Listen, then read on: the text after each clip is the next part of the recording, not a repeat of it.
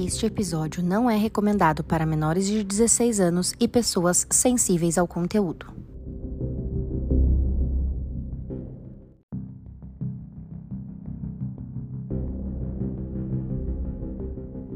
Bom dia, boa tarde, boa noite. Estamos começando mais um episódio do podcast A Casona de Vidro, um podcast de mistério que é dividido em três partes, cada parte feito por uma das meninas. Crimes reais com a Dessa, espíritos e paranormalidades com a Bruna, ETs e teoria da conspiração com a Lê. Toda semana tem episódio novo, comandado por uma de nós, e hoje quem tá no comando sou eu, a Lê. Se você não quer perder nenhum, segue a gente no Spotify, avalia cinco estrelinhas e ativa o sininho para ficar por dentro dos novos episódios. E não esquece de ir lá no nosso Insta, arroba de Vidro, e já segue, porque toda semana a gente posta vídeos, fotos e outras curiosidades sobre os episódios. Bom, agora chega de papo e vamos começar esse episódio. Começou. Oiê! Oi! Oi. Gente, quer dizer que esse episódio eu vou falar para vocês. O mais difícil que eu já fiz até hoje. O mais complicado que eu já fiz até hoje. Eu vou falar que meu o meu roteiro tá em 13 páginas e eu sinto que eu fiz 10% do assunto. Nossa senhora. Eu Mas... juro por Deus, eu nunca vi um negócio tão difícil. Eu vou, posso, 13 posso, páginas. posso ter um momento de desabafo? Pode. Pode. Puta que pariu. Pronto. Olha aqui. A gente vai ter que colocar. Esse episódio não é recomendado para menores de 18 anos. Olha aqui. É... Desculpa, me dá um branco. Legal essa galera, né? Vocês estão preparadas para o de hoje? Estamos, estamos. Hoje é um episódio que a Dessa me pediu. Ai, eu tô muito ansiosa porque eu não A sei que Dessa é. me pediu esse. Esse, na verdade, é um que eu tô com vontade de fazer. Tava na minha lista, mas eu tava com medo. E eu tinha razão de ter medo. Que foi o primeiro episódio que me frustrou. Me frustrou bastante. Me deixou bem irritada. Sério? Juro. Não irritada, assim. Eu vou falar pra vocês o que, que eu fiz, tá? Isso. Pra eu poder não gosto explicar. desse suspense. É, vou explicar. Eu fiz do pé grande. Ah! Aê! Eu sabia. Eu fiz do pé grande. Eu vou falar pra vocês. Pera, antes de você falar. Lembra que eu falei que eu queria fazer na época que a gente tava fazendo você não trocado? tem condição. Não, eu comecei, e assim, em português só Não tinha umas nada. coisas bosta, tipo uma fantasia de macaco. E em inglês, eu vou falar pra você. Eu fiz, eu dividi o de hoje em três partes, tá? A parte, a primeira parte eu vou falar sobre a lenda do pé grande, como começou, né, algumas coisas. A segunda parte, eu fiz uma parte chamada criptozoologia, que é o nome que o pessoal dá mesmo para o estudo dessas criaturas que a gente não tem certeza, essas criaturas lendárias. Falando como se fosse uma criatura mesmo, dando características biológicas para a gente entender do que a gente está falando. A terceira parte ser uma parte sobre evidências. Então, quais são as evi- evidências que a gente tem por aí? Cada uma dessas partes poderia ser 13 episódios. Eu poderia falar um ano inteiro só de pé grande. Eu não estou brincando. Eu fiquei tão revoltada. Chegou um ponto que eu tracei uma linha. Eu falei, não vou escrever mais nada. Chega. Eu nunca vi tanta informação de um bicho que eu nem sei se existe. É. Vocês não têm noção. Parecia que eu não tinha caído no buraco. Eu caí no precipício da Alice. É muita informação. É muita gente maluca. As pessoas me perdoam, mas eu nunca vi uma área com tanta gente louca. E, eu, e o problema, eu tô nervosa. O problema. Percebe-se, percebe-se. O problema é que essa bosta, eu vou ter que fazer uma parte 2, porque a parte que eu realmente queria trazer, que é a conexão, por exemplo, com alienígenas, os relatos de muita gente, as histórias que as pessoas contam, não deu tempo de trazer, porque senão a gente ia ficar falando aqui pelo resto da vida, vocês nunca mais ir embora, tem que trabalhar hoje à noite, que eu tô de plantão. Mas olha que eu acho legal, porque aí depois, não agora, obviamente. Não, eu preciso de uns seis meses de descanso dessa merda. É, aí depois você consegue fazer um Tá parte desse 2. nível? Tá nesse nível. Gente. Foi o mais difícil que eu já fiz até hoje. Disparado, disparado. É muita informação. Gente, eu juro por Deus. Eu achei, por exemplo, palestras. Porque tem muita gente da ciência que vai estudar isso. Então, eu achei, assim, palestras de seis horas só do pé, do pé grande. Eu não tô brincando. Tem assunto pra dar cupau. Vou falar palavrão hoje mesmo. As pessoas que não gostam me perdoam, lavo minha boca com sabão depois, não tem problema. Então tá. Então é isso. Vocês estão preparadas? Não, agora não mais. Eu Por quê? tô. Porque você surtou a gente também, agora eu tô preocupada. Não, não é. Não, é Eu preciso dos meus neurônios. não olha, é muito. O que me. O que me o que me deixou assim revoltada nesse, nesse nível de revoltamento que eu estou, de re- revoltamento, revoltagem? Revo- Revolta. Voltagem. revoltada. O que me deixou revoltada é a quantidade de coisas. Tem muita coisa. Eu achei bizarro como um bicho que a gente nem sabe se existe ou se existe. não existe. Como tem informação, tá? Então vou trazer. Antes de eu fazer, eu também queria dar um, fazer um comentário aqui. Vocês sabem quando foi descoberto que existia um orangotango? Não. 1858. Antes de 1858, achava que o orangotango era um bicho imaginário que não existia, que o pessoal do Congo falava que tinha um grande macaco que andava às vezes como humano, e eles achavam que não, mentira, é lenda. Até 1858 ninguém sabia que existia o orangotango. O próprio dinossauro foram décadas de pessoas sendo criticadas e ridicularizadas, falando que existiam animais daquele porte, e os grandes nomes da ciência daquela época falando que isso nunca existiu até que se achou o primeiro fóssil. Então, a, eu, antes de começar, eu queria pedir para as pessoas terem um pouquinho da cabeça aberta. Para a gente entender que sim, podem, pode ser que existam coisas aqui nesse planeta Terra que a gente ainda não conhece. Vamos começar assim? Vamos. Não vamos ter a soberba de achar que só porque a gente tem iPhone, só porque a gente está indo, né, SpaceX com Elon Musk, a gente é entendeu? super evoluído. Super evoluído. Não, existem ainda mistérios na Terra. É a minha opinião. Tá? Então vamos? Até porque, se você for pensar, eu já vou enfiar os dois pés no peito já, pra pessoa ter consciência de que realmente tem muita coisa que a gente não conhece. É que a maior parte, a maior parte do oceano não é conhecida. Imagina. Eles estão agora. Tem imagens aí daquele megalodon, do maior tubarão que existe maior do que a baleia azul. Sim.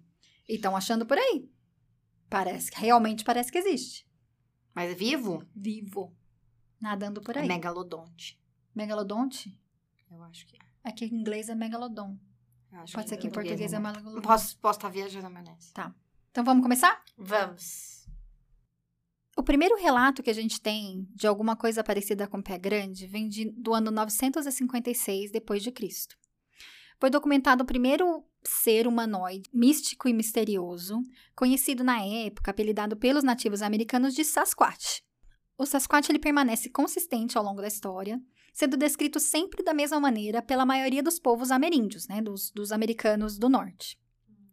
Uma criatura, geralmente entre 1,80m e 2,5 metros de altura, com o corpo coberto de pelos, cores variando entre marrom claro, quase preto, uma estrutura corporal muito semelhante à humana, não exatamente um macaco, não exatamente a um humano.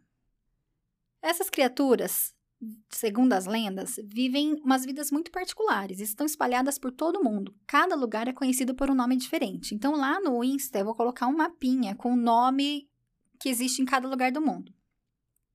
A teoria é que seria mais ou menos a mesma criatura, mas adaptada para cada um dos lugares, né? Então, em alguns lugares, por exemplo, lá nas montanhas do Nepal, no Himalaia, ele é conhecido como Yeti, ou o Abominável Homem das Neves. Então, ele tem a pelagem toda branca, não faz sentido ele ser preto naquela situação, adaptado ao seu ambiente.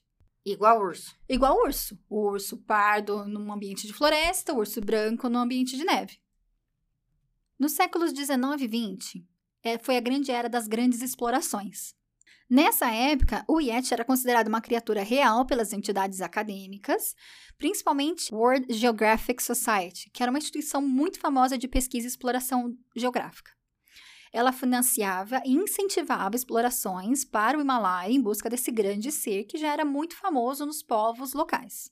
Inclusive, teve um lord inglês chamado Edmund Hillary, que teve no, no caderno dele um encontro com um uma história de um encontro com uma dessas criaturas ao, ao escalar o Everest. Inclusive, tinha um relato que os monges do Nepal tinham uma mão e um escalpo mumificado desse Yeti. Em 1953, o magnata do petróleo, entusiasta da causa chamado Tom Slick, contratou os irmãos Peter e Brian Barne para investigar o caso e comprar essa relíquia.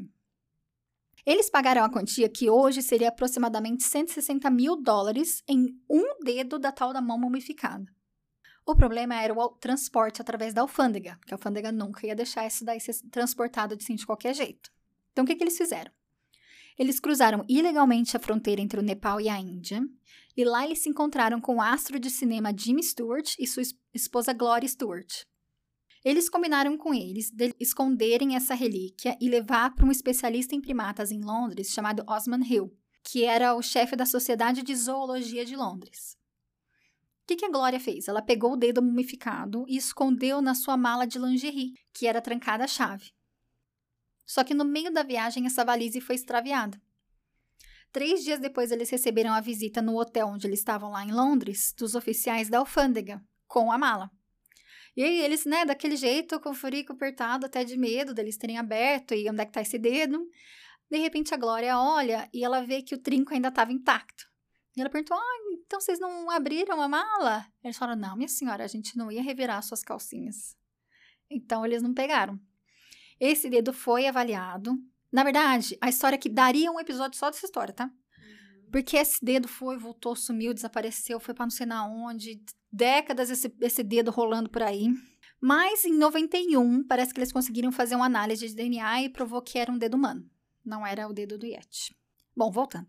Existem alguns nomes que, para o pessoal que gosta do pé grande, que estuda, é tudo o mesmo animal, dependendo da, da região, é um nome diferente. Então, por exemplo, na Austrália, ele é conhecido como Yowie.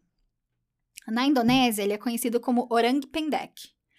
Na América do Norte mesmo, existem vários nomes, dependendo da tribo, dependendo da região, é o nome. Por exemplo, lá na Flórida, ele é conhecido como Skunk Ape, que a tradução seria macaco gambá, porque lá na Flórida eles se referem que tem um cheiro muito forte, parecendo, sei lá, metano ou um gambá mesmo. Aqui na América do Sul tem algumas lendas. A, a principal é aqui na, na, região do Equador, que fala de um, de um ser chamado Maricoche, que ele é descrito como um macaco que anda como humano em duas patas, com uma altura variando entre 60 centímetros e 3,7 metros de altura, que ele vive no meio da floresta, são bem inteligentes e às vezes até empunham arcos e flechas e vivem em aldeias. Tem até uma história do coronel Percival Fawcett, que foi um dos primeiros exploradores que chegaram aqui na região por volta de 1914 e encontrou ele estava mapeando as florestas aqui da América do Sul e supostamente ele encontrou uma criatura peluda e hostil que fazia uns grunhidos. Ele conseguiu afastar o animal dando tiros no chão e o animal saiu correndo. Esse cara mesmo, ele desapareceu em 1925. Tem muita gente que fala que ele simplesmente se perdeu, mas tem outra gente que pensa, será que ele foi morto por uma tribo de maricoche? Sei lá eu. Tem uma outra história que em 1883, o famoso explorador americano e o 26º presidente, Theodore Roosevelt, conta uma história no livro dele chamado The Wilderness Hunter, que ele escutou uma história de um caçador. Então não aconteceu com ele, ele está contando a história que ele ouviu. Para quem não sabe, o, esse presidente que é chamado de Ted Roosevelt, ele era um naturalista, ele era historiador, caçador e ele era um entusiasta da natureza. Ele foi responsável por demarcar a maioria dos parques nacionais americanos até hoje. Cinco dos. Só tinham cinco, ele demarcou mais cinco inclusive Yosemite, e tudo foi ele que demarcou.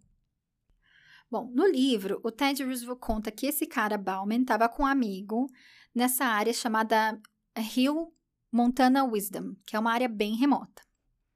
Eles tinham saído para colocar algumas armadilhas, quando eles voltaram, o acampamento estava todo destruído. Eles decidiram relevantar acampamento no dia seguinte, mas aquela noite eles dormiram lá do jeito que estava. No meio da noite, o Bauman acordou com um cheiro muito estranho, muito forte. E ele, a hora que ele acordou, meio, meio acordando, meio dormindo, ele viu uma silhueta de uma coisa imensa. Ele ficou com medo, mas pegou a arma dele e começou a atirar. E a hora que ele atirou, ele começou a escutar uns uivos de dor. Ele voltou a dormir. No dia seguinte, foi cada um para um canto para recolher as armadilhas. E quando eles voltaram, ele voltou, ele viu o corpo do amigo dele morto no chão do acampamento, com o pescoço quebrado e cheio de marcas de mordida. Ou seja, não atirem no pé grande. Esse termo mesmo, pé grande, só existiu a partir de 1958. Então, antes disso, você vai vendo nos relatos, cada um dá um nome. É Goblin demoníaco, o Homem das Montanhas, o Homem de Pelo. Cada lugar é um nome. Em 1958, tinha um cara que era um construtor chamado Roy Wallace, que ele estava num lugar na Califórnia, é, bem remoto, e ele, perto do trator que eles estavam limpando uma área para loteamento, e ele estava com o trator e ele começou a ver essas pegadas no chão. Ele achou estranho, conversou com as pessoas, teve gente que viu, mas eles acharam estranho. Ele ficou encafifado com aquilo. Ele tinha um amigo que era taxidermista e esse amigo dele emprestou para ele um pouco de gesso. E ele conseguiu fazer um molde de gesso daquele pé gigante. E aí ele foi para os jornais para mostrar esse pé gigante. E os jornais anunciaram que tinha sido descoberto um pé grande. E daí ficou o termo pé grande. Porque inicialmente era um pé grande. E aí a criatura passou a ser chamada de pé grande. É igual a história do disco voador, que começou com o nome de disco voador, mas na verdade o cara não falou que era um disco, falou que era um pires. Mas aí o pires não ficou bonito na mídia, eles transformaram em disco. É Que, que curioso, né? A forma que, que surgiu o pé grande. Pra mim era uma coisa de pegada. De alguém achou uma pegada Mas grande. foi. Mas a história foi que ela acabou de contar. Não, não, pera. Calma, deixa eu explicar. Deixa eu explicar o que eu quis dizer. Que alguém X achou a pegada e, sei lá, a partir dessa pegada, as pessoas começaram a ver essa pegada e falar da pegada em si, não de tirar um gesso Ah, e colocar tiraram no gesso, jornal, sim. entendeu? Tipo, surgiu um boato de alguém que achou uma pegada e a partir daí ficou falando. Você entendeu? Entendi agora, Tá. Bruninha. Tá tudo Hum. certo. Tá bom, mas eu Por tô aí- prestando atenção. Eu acho que tentou disfarçar, mas não tava prestando atenção. Não, eu tô super. Quer fazer mais perguntas pra eu testar? Então segue o baile. Segue o baile, não, calma. Eu acho.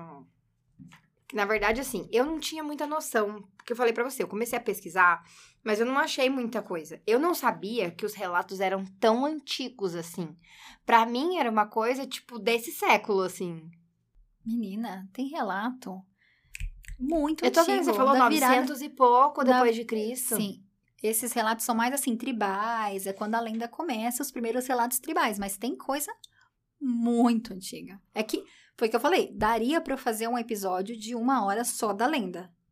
Só da história, só de tudo que aconteceu, como foi todas as caçadas, quem foram os primeiros caçadores de pé grande, quem foram as pessoas mais importantes do século, quais foram as primeiras expedições. Daria pra eu fazer um episódio de uma hora só disso. Caraca, Vocês não têm noção. A história é muito grande. que legal. Gostei. Vai, continua. Pode ir? Uhum. Pode. Bom, vamos esquecer por um minuto que é uma criatura que a gente não sabe se existe ou não. Vamos imaginar por um segundo que a criatura é verdadeira e a gente vai falar um pouquinho sobre a biologia dessa criatura, como ela funciona, baseado principalmente nos milhares, milhares de relatos de testemunhas, tá? Então, inicialmente, o pé grande é descrito como uma criatura bípede, ou seja, anda sobre as duas patas de trás, gigante, coberta de pelos, com os ombros largos, a cabeça diretamente sobre um tronco em formato de barril e sem pescoço visível, com os braços longos e pernas longas e retas como a dos humanos. A cabeça é frequentemente descrita como formato de domo ou cone, com uma sobrancelha bem proeminente sobre os olhos e uma testa curva. Isso é mais ou menos semelhante aos gorilas gigantes ou os hominídeos já em extinção, como, os, por exemplo, os neandertais, e tem uma raça que eles falam sempre que já foi extinta, que chamava Gigantopithecus, que é a maior espécie de primata que já existiu. Essas criaturas têm hábitos. A maioria dos seus hábitos são noturnos, ou seja, a maioria dos relatos são de noite. Por isso que é tão difícil capturar imagens, essas coisas, porque 90% dos relatos acontecem de noite, então ele tem cria- hábitos noturnos. Rosto. Algumas pessoas descrevem como um rosto como se fosse de gorila com os traços humanos. Outras descrevem uma face estranhamente parecida com os dos humanos, com o nariz largo e achatado, e as narinas apontando para baixo, como o nariz dos humanos. Pés.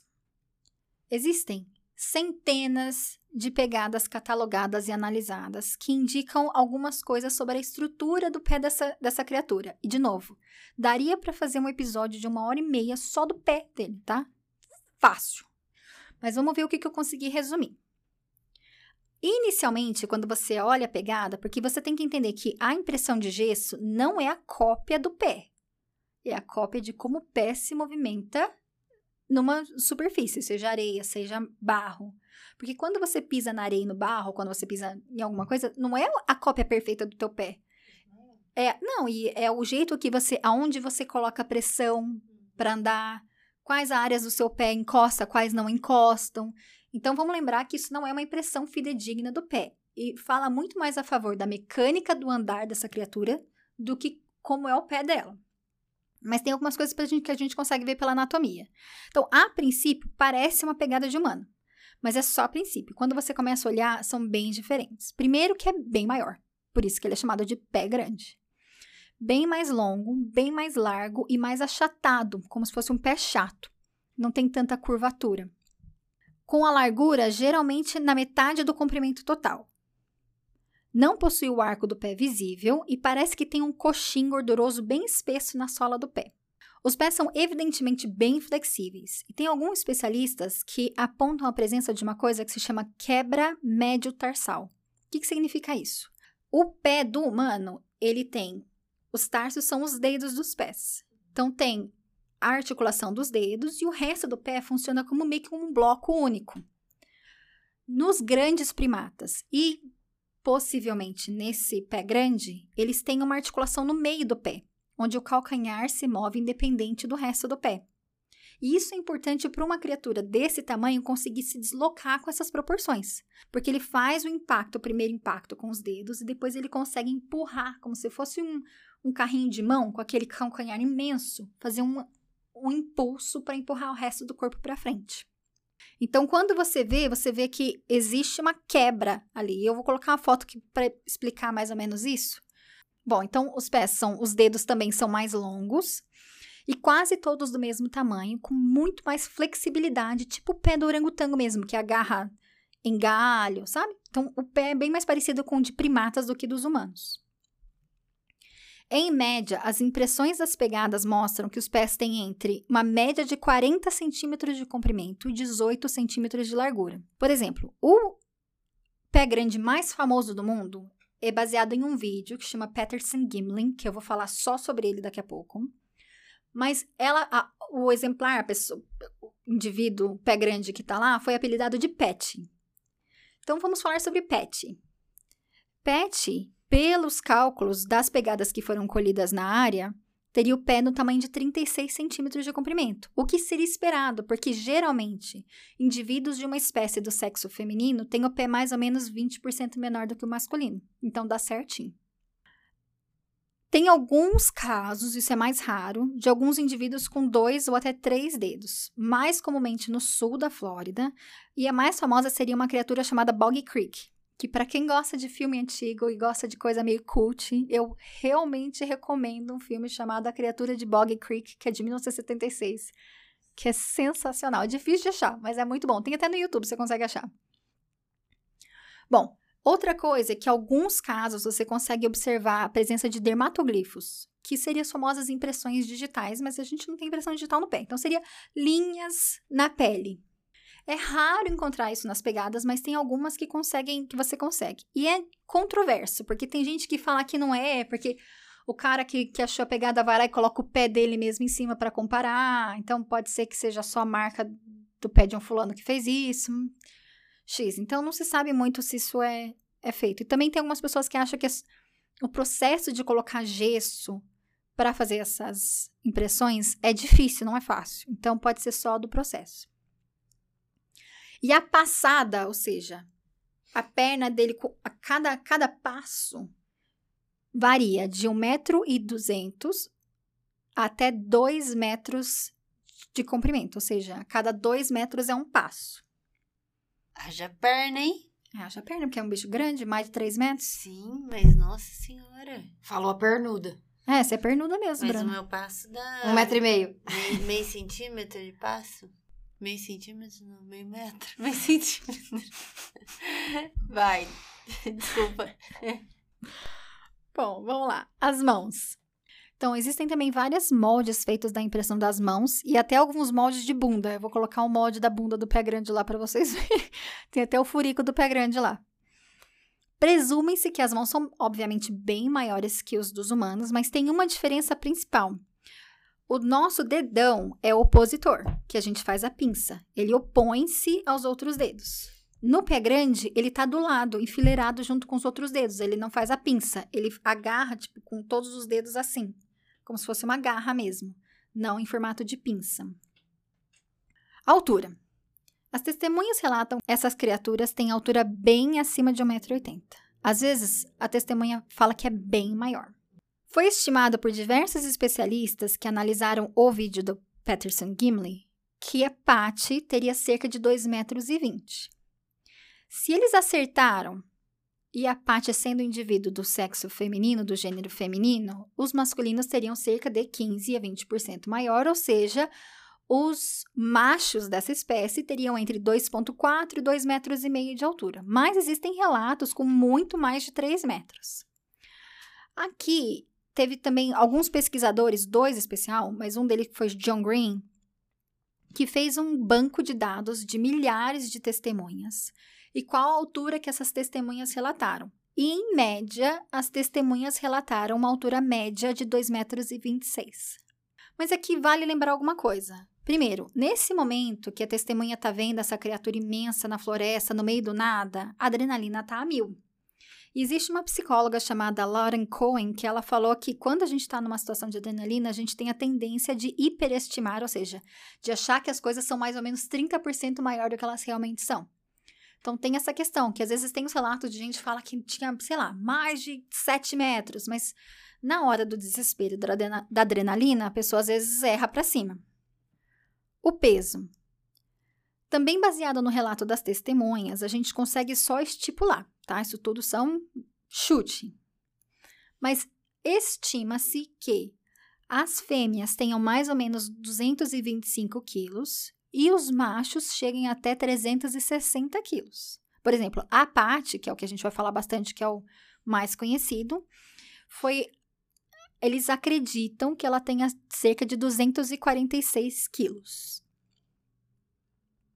pelos. Eles são descritos quase sempre com pelagem cobrindo praticamente o corpo todo, exceto a face, as palmas das mãos e as plantas dos pés. A maior parte do, do corpo sempre então coberta com uma camada bem uniforme de pelos e os pelos são grossos. Tem gente que fala de 2,5 centímetros e meio até 10 centímetros de espessura. 55% de todos os relatos de testemunha referem que o pelo era preto ou castanho escuro. 30% castanho, castanho mais claro ou castanho avermelhado, mais puxado para o vermelho. E somente 15% fala que era mais claro. Geralmente cinza, raramente loiro e muito raramente branco. Pelo menos no, na América do Norte, Canadá e Estados Unidos. As amostras de pelo, e aí daria para fazer um, um, outro episódio só da amostra de pelo. Supostamente teve uma amostra de pelo que foi parar no FBI, que foi analisada. Eu tenho alguns documentos, se quiser eu até coloco no Insta, mas eu não abri essa portinha porque era um episódio à parte. Mas supostamente, quando analisadas as amostras de pelo, todas elas apresentam uma coloração bem acobreada, mesmo que seja preta ou castanho escuro, tem um, um brilho vermelho. Algumas testemunhas também falam que o pelo da região da cabeça era mais longo, como se fosse um cabelo mesmo. O rosto. Existem poucas evidências ou poucos relatos sobre feições mesmo do rosto.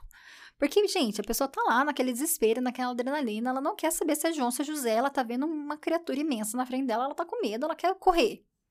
Certo? Mas, quando é descrito, geralmente as pessoas falam que é muito estranho o quão parecida a face é em, dos humanos, mas ao mesmo tempo também é parecido com o de macaco.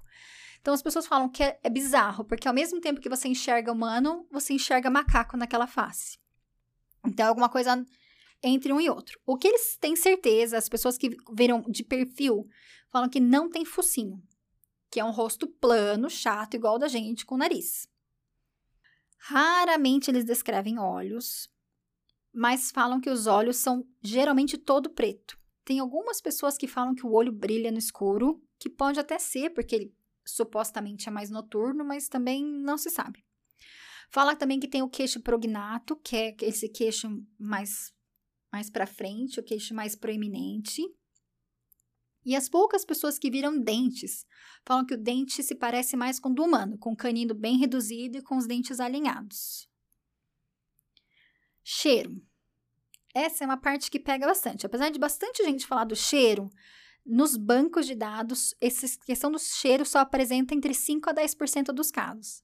Quanto mais para o sul dos Estados Unidos você vai, mais o pessoal fala do cheiro, chegando a 25% na Flórida. Eles relatam que pode ser de cheiro podre, cheiro fétido, cheiro de animal morto, de ovos podres, cheiro de lixo, cheiro de fezes, de enxofre, amônia, cachorro molhado ou outro animal molhado. Aqui vale lembrar que os grandes primatas, como por exemplo gorilas, eles têm uma glândula no, na axila chamada glândula apócrina, que é uma glândula que eles conseguem liberar quando eles estão em situação de estresse ou quando eles estão sendo ameaçados, que cheiro, solta um cheiro muito forte, é um mecanismo de proteção mesmo, de tipo, eu sou o gorilão da bola azul aqui, você fica longe, entendeu? Então, pode ser que esse cheiro também seja relacionado a isso, que eles soltem quando eles querem, quando eles estão se sentindo ameaçados, eles liberam essa glândula. População. É difícil estimar quantos pé grandes poderiam existir por aí. Então, o que a gente sabe? Tem alguns autores que falam que é entre mil e dois mil, tem gente que fala que é dez mil. Difícil. Mas o que se sabe é que, quando o número de indivíduos de qualquer espécie em um país chega mais ou menos a 1.100, é considerado em extinção. Então vamos ficar com esse número. Também se sabe que eles já acharam pegadas do mesmo indivíduo, pelas características do pé, eles conseguem ver se é a mesma pessoa, até 60 até 80 quilômetros de distância, o que pode significar que eles, os machos demarcam um território bem grande. Então, baseado nisso, tem uma estimativa que cada estado tem cerca de 75 a 100 pé grandes. Pés grandes? Pé grandes, sai. Pés grandes. Pé grandes? Pé, gra Pés, Pés grandes. pés grandes? É. Acho que é, acho que é pé grandes. O que, que vocês acham, galera? Fala Ajuda, mim. gente. Yetis. Yetis. Pé grandes. Sasquatches. Pé grandes. Sasquatches. Vou falar Sasquatch. Sasquatch Ninguém é sabe o que é Que que Sasquatch. Eu não sei. É pé grande, falei no começo, não prestou Falou, atenção. mas...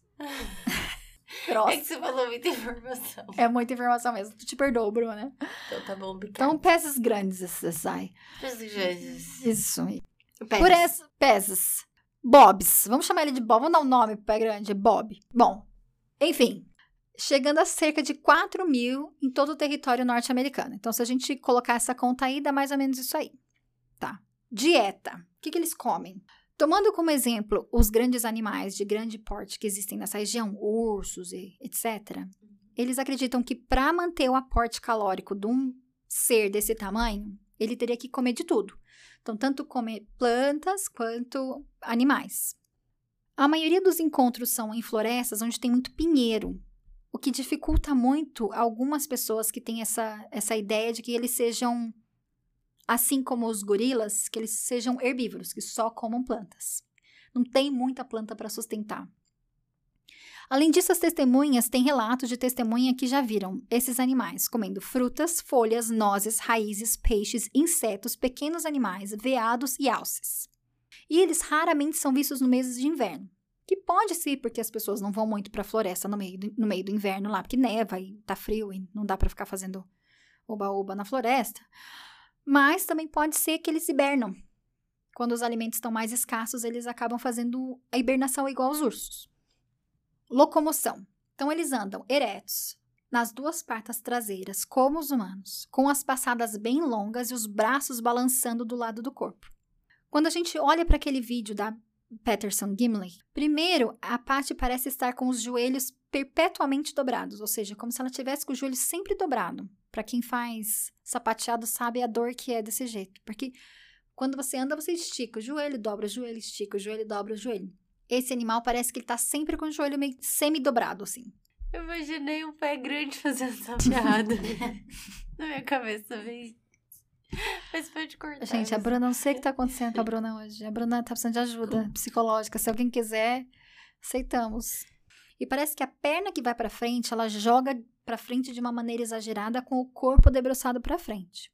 Ou seja, basicamente ela se joga pra frente usando os movimentos do braço e do corpo para poder mover tudo aquilo de corpo pra frente. Esse vídeo foi analisado por décadas e eles concluíram que esse, essa maneira de caminhar dela é perfeitamente orgânico e seria o que seria esperado para uma criatura daquele, daquele porte. Bem diferente do que se esperaria se fosse uma pessoa vestida numa fantasia de macaco. Ninhos. Sim, gente, eles constroem ninhos. Alguns pesquisadores encontraram estruturas que se assemelham a ninhos feitos com galhos, vinhas, folhas e musgos, todos entrelaçados, formando uma espécie de domo, uma espécie de tipo um igluzinho. Alguns pesquisadores também relatam ter visto estruturas feitas com galhos e árvores entrelaçados, ou às vezes uma árvore imensa que foi arrancada do chão, equilibrada a 90 graus em outras árvores no meio do nada na floresta. E por último dessa parte, eu sei que tá longo, comunicação. Existem diversos relatos dessas criaturas se comunicando e eu vou colocar dois áudios aqui para vocês. De forma geral, dizem que eles se, se comunicam com assobios, gritos, uivos, whoops, que eu juro por Deus que é isso. Whoop, whoop. Lembra no vídeo, no episódio do desaparecimento misterioso? Gemidos, roncos e bater de dentes. Também tem uma coisa que eles falam muito, que é um, uma batida na árvore, que eles se comunicam batendo em árvores um com os outros. E tem alguns especialistas que falam que acreditam até que eles são capazes de imitar o som de outros animais, mas acho um pouquinho demais. Bom, gente, vai. O que vocês acham do pé grande? Nossa, muita informação para digerir. É muita informação para digerir. Mas eu achei muito legal. É que assim, na verdade, quando você fala em ai, abominável Homem das Neves, a primeira coisa que você pensa é um ser muito, muito, muito, muito grande. Tipo, gigante. Gigante para todos os lados, né? Pra cima, pro lado. Não, eu não. Tipo, alto e, e forte. Não, ah, tá, entendi. Mas eu tipo, tô falando de tipo uma bola gigante, Ah. do mesmo tamanho de largura. Não, não.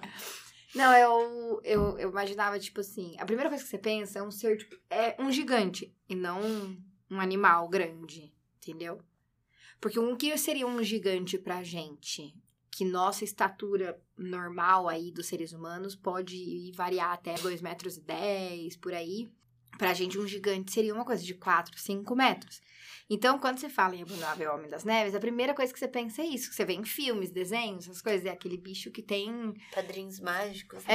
é, que você, você imagina um negócio que é tipo o dobro, o triplo do nosso tamanho máximo, que seria 2 metros. Então, um negócio de 4, 6 metros de altura.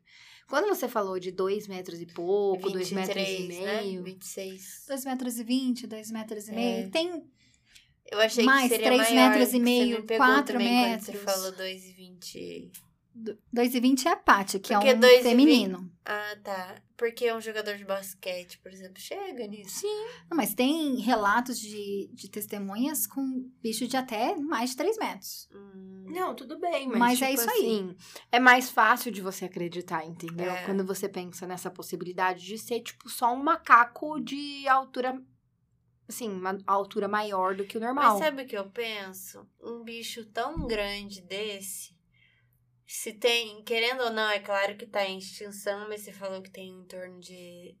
Não dá pra saber, gente. Isso é tudo chute. Então, mas. Tá, mas uma coisa é ter um. Mas você acha que já teria sido visto, assim? Eu acho que já teria sido Mas já foi. mais visto. Mas é visto o tempo todo, gente. Eu, É que eu, as pessoas que não acreditam. Mas é um. Mas. eu vou falar uma coisa pra Mas você. olha Bruno. aqui, pelo que eu tô entendendo, é um ser humanoide inteligente. Inteligente. E ele é 100% adaptado pra esconder da gente. Primeiro que ele tem hábitos noturnos. Ele só tá de noite. Segundo que ele só anda nos lugares... Bruna, tem lugares aí de floresta que ninguém chega. Sim, É onde ele vai. Ele evita o ser humano. entendi. Entendeu? É um ser inteligente, então. É, mas é que eu penso que hoje em dia, com tanta tecnologia aérea, né? Eu acho que já teria sido mais visto. Então, eu vou mas- mandar um Mas vídeo. um bicho de dois metros ali andando dentro da copa das árvores e abaixo da copa das árvores, não tem como ver aéreo. Não, É. eu vou mandar pra vocês. Saiu um vídeo recentemente de um cara que achou que tinha um urso perto da casa dele, num lugar desses meio de floresta. Ele tinha um drone, ele foi atrás do urso. E procurando o urso, ele filmou. Um pé grande andando. Então dá pra você ver a vis- visão de cima. E é um pé grande andando no meio. Que legal, quero Só que ver. qual que é o problema? Que eu, foi uma, uma co- conclusão que eu cheguei com isso. Estudando isso. Vamos deixar essa discussão pro final? Tá, Vamos. vamos. Porque Que eu aí você vai falar, vou vai falar um pouquinho mais, mais, e a gente vai falar agora sobre as evidências e aí depois no Tá. final a gente conversa o que, que a gente acha aqui nós três que seria preciso pra convencer o mundo que ele existe. Tá bom, Pode ser? fechou, manda ver. Pegadas. Gente, gente. Pegada tem 1 bilhão 700 mil tipos de pegada. As pessoas surtam nessas pegadas.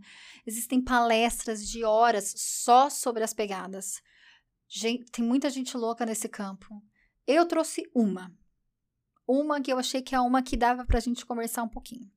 Elas ficaram conhecidas como pegadas cripple foot, que significa em inglês pé deficiente.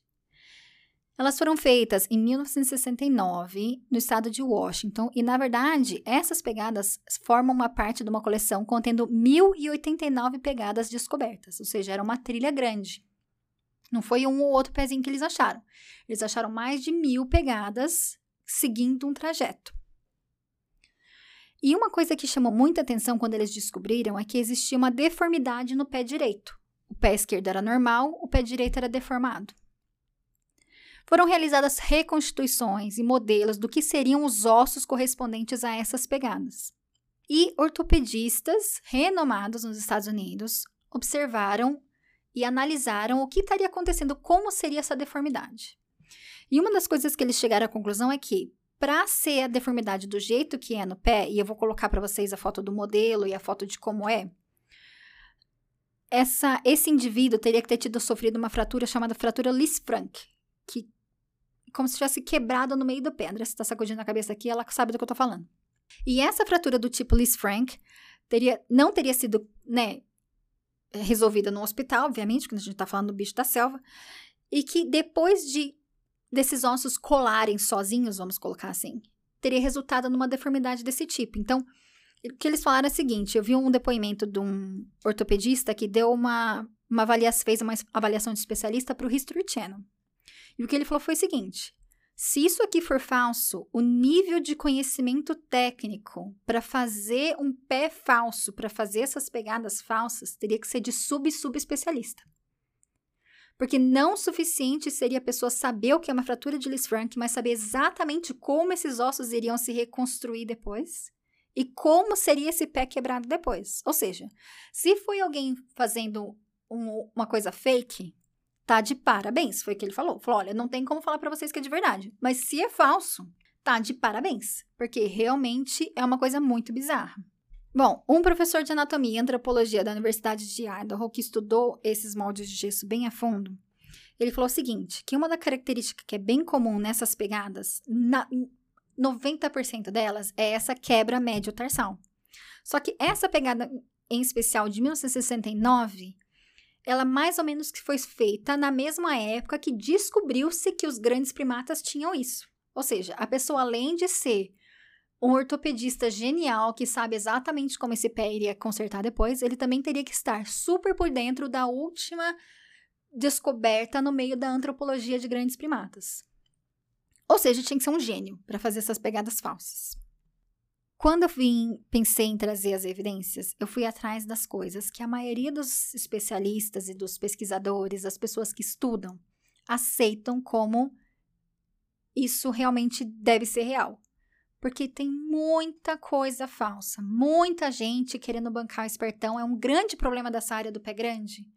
É que teve muita gente que sabe com certeza que fizeram falso para ganhar atenção, para tudo. Então tem muita coisa atrapalhada no meio do assunto. Então eu quis dar uma selecionada em umas coisas que é um consenso que deve ser verdade. E uma coisa que é um vídeo de 1967 que foi gravado em 20 de outubro de 1967 e é considerado o segundo vídeo mais analisado por especialistas na história dos Estados Unidos, perdendo só pelo assassinato do John Kennedy.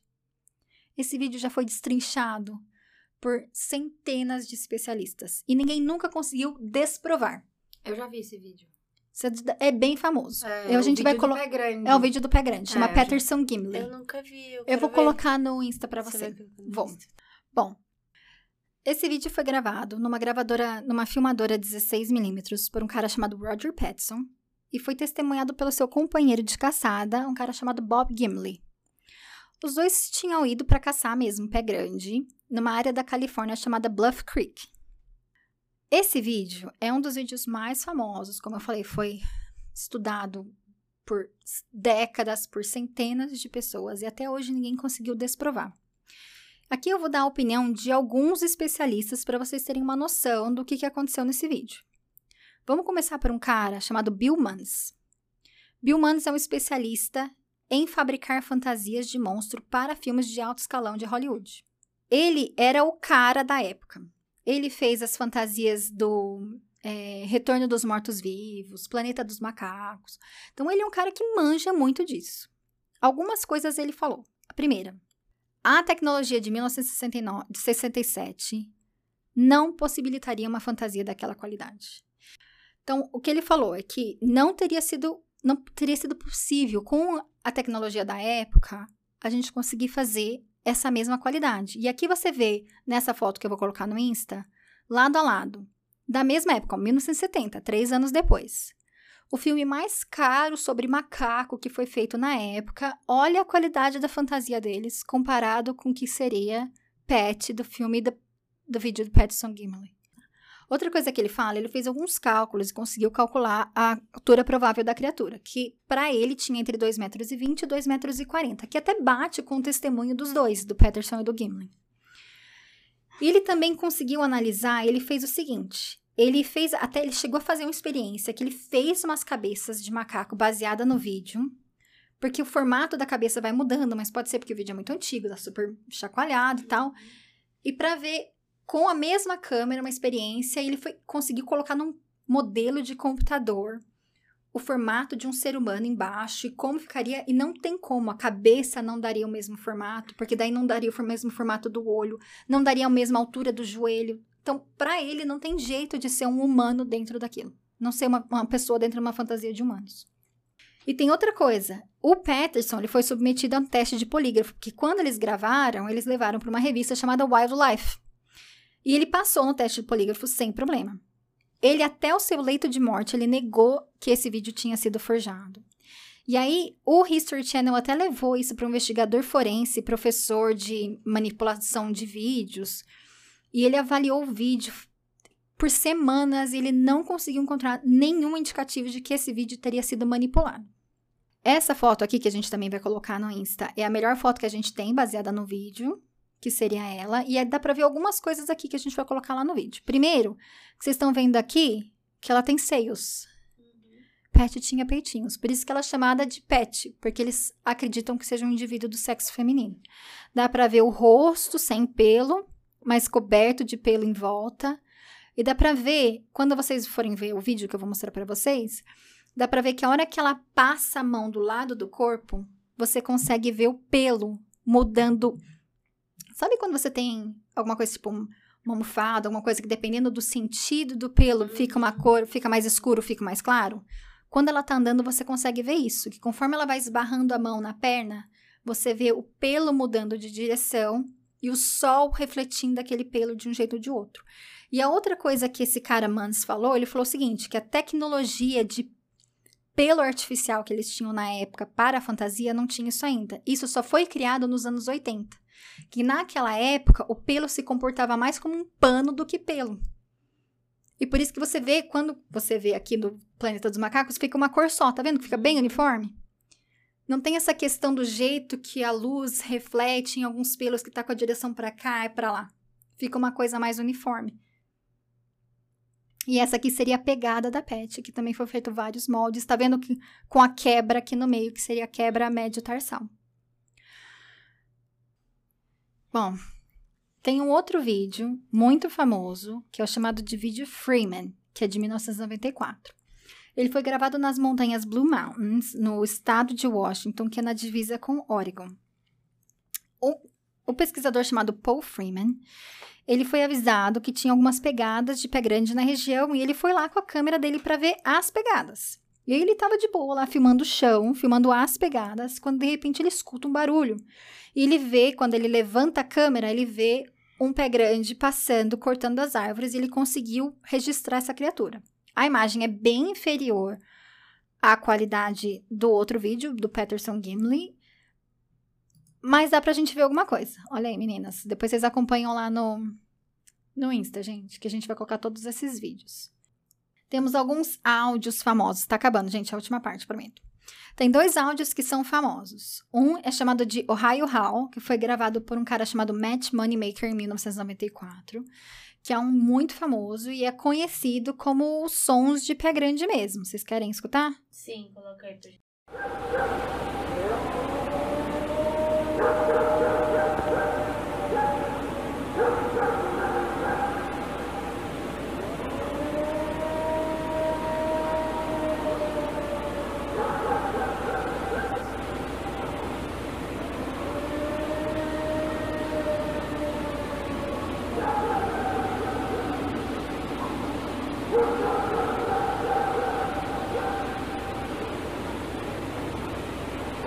o barulho da CTI aqui de Taubaté. Eu ia falar isso agora. Eu acho que foi inspirado nisso.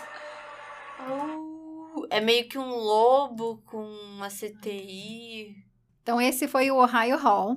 E o outro é chamado Sierra Sounds. Esses foram gravados por um cara chamado Ron Moorhead e um outro cara chamado Alberry em 1972. Eles estavam acampando num lugar na Califórnia chamado Sierra. E esse é um áudio que foi analisado por algumas pessoas. Primeiro, um cara chamado Dr. R. Lynn Kirkland, que ele é professor de engenharia elétrica na Universidade de Wyoming e ele é especialista em análise de áudio. E ele falou que esse áudio não tem nenhuma evidência de manipulação. E outra coisa que ele conseguiu analisar é que o timbre de voz é sugestivo de um indivíduo fisicamente grande, um humano grande ou alguém muito grande. Ele estipula entre 2,20 metros e 2,50 metros. E teve uma outra pessoa, que é um cara chamado R. Scott Nelson, que é um oficial aposentado da Marinha, serviu por mais de 20 anos. E a função dele na Marinha era ser intérprete de criptologia, ou seja, de espiões que inventam língua, esse tipo de coisa. E ele avaliou o áudio. Para ele, existe uma espécie de linguagem e uma sintaxe primitiva, ou seja, é algum tipo de comunicação nesses Sierra Sounds.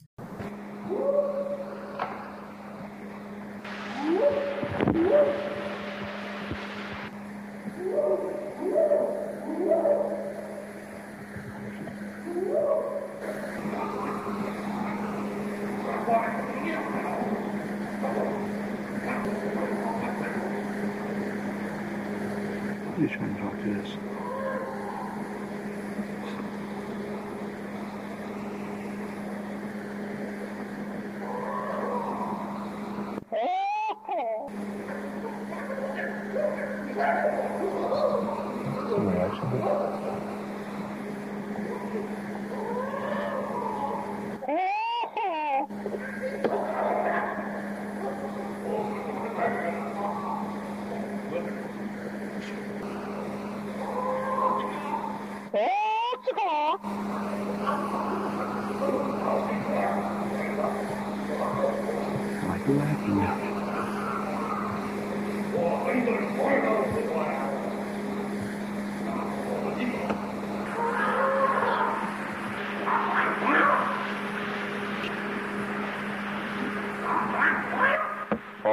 Three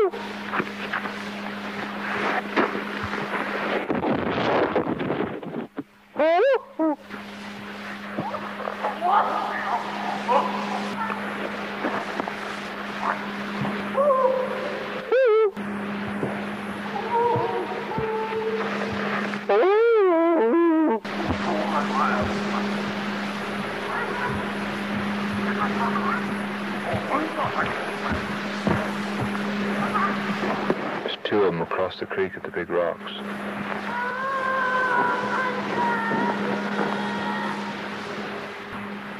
It's a hard act to follow.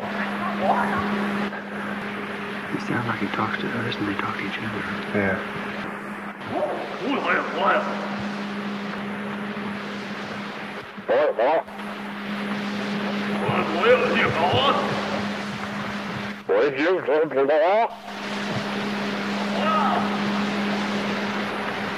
过来！哎，大爷，走吧。啊？啊？走走。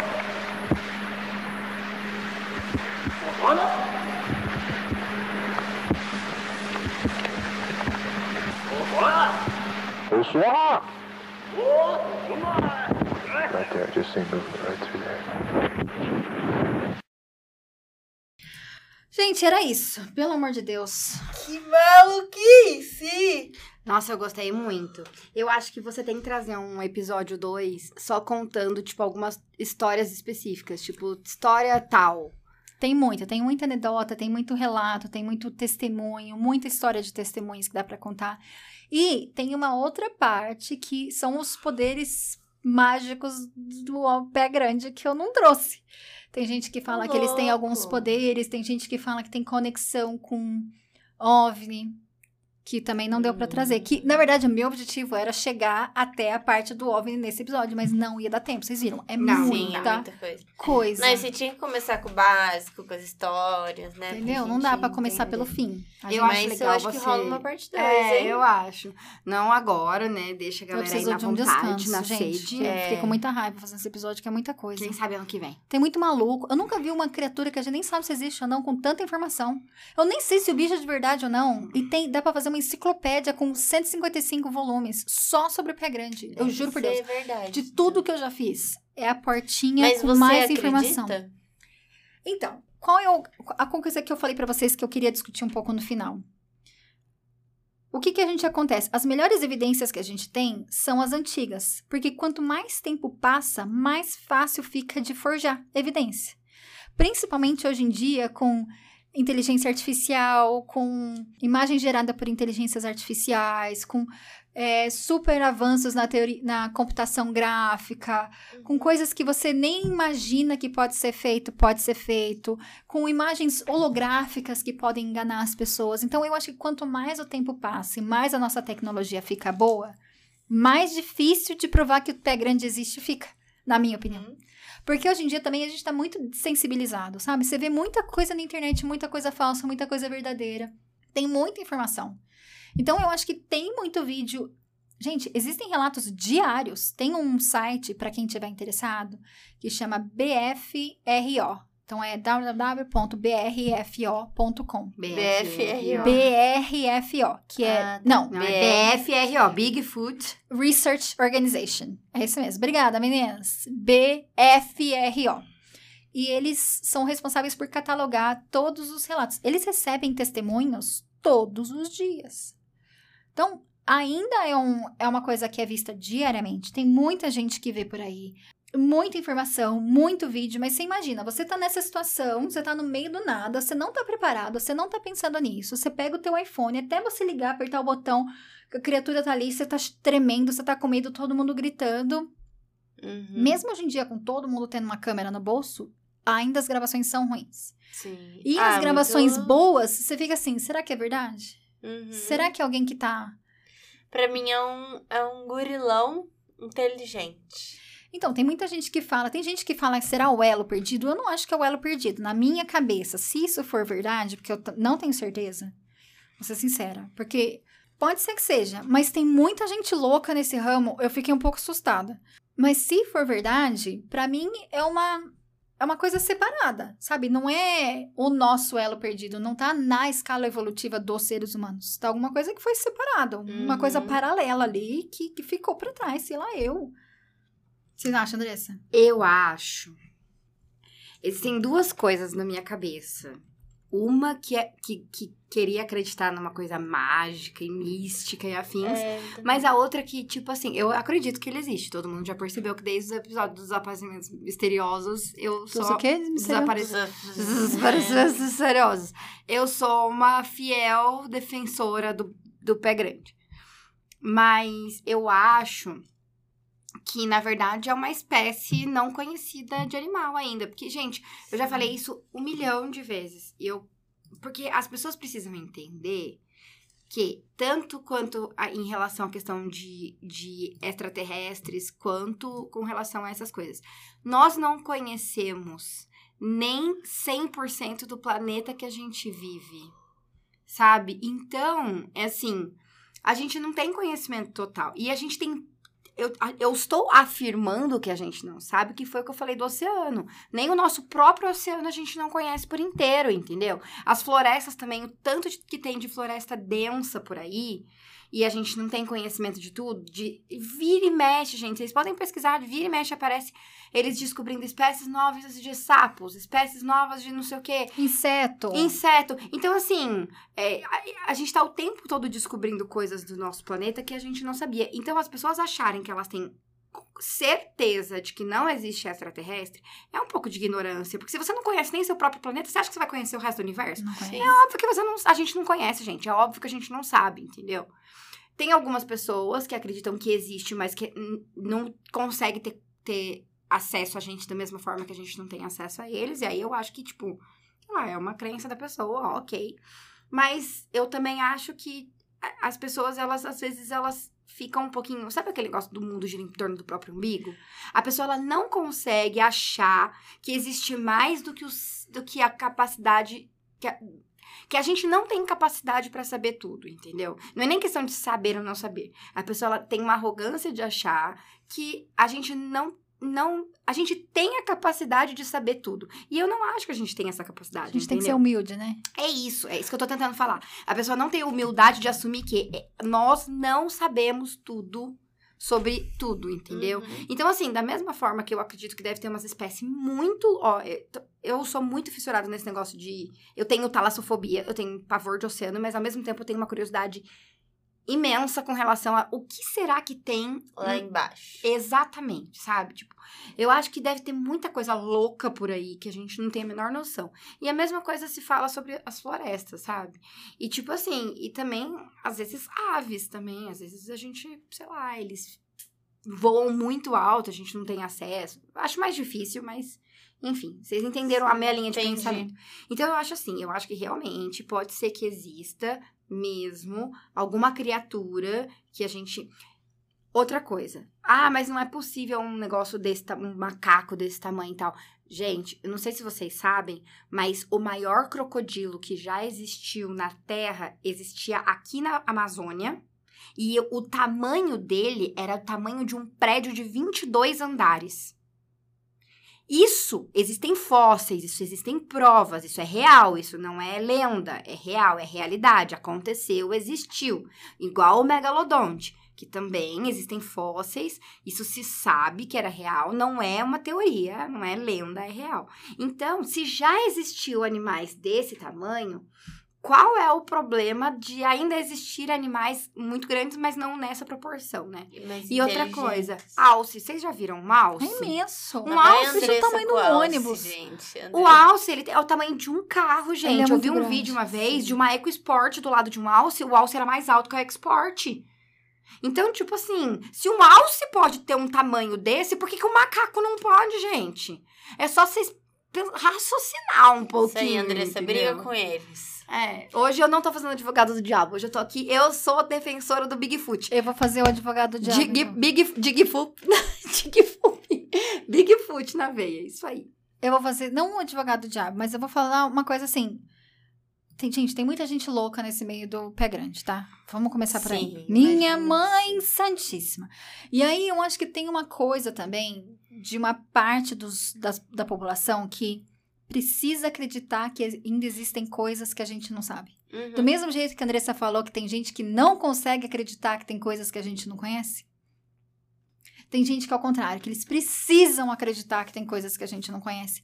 E que às vezes a teoria eles acabam achando coisa pelo em ovo para justificar a teoria do pé grande. Não estou dizendo que é isso, tá? Porque tem muita coisa e tem muita gente séria, tem muita gente de gabarito, gente acadêmica. Não é pseudociência, é ciência. Eles vão atrás de provas, eles vão atrás de pegadas, eles vão atrás de coisas concretas.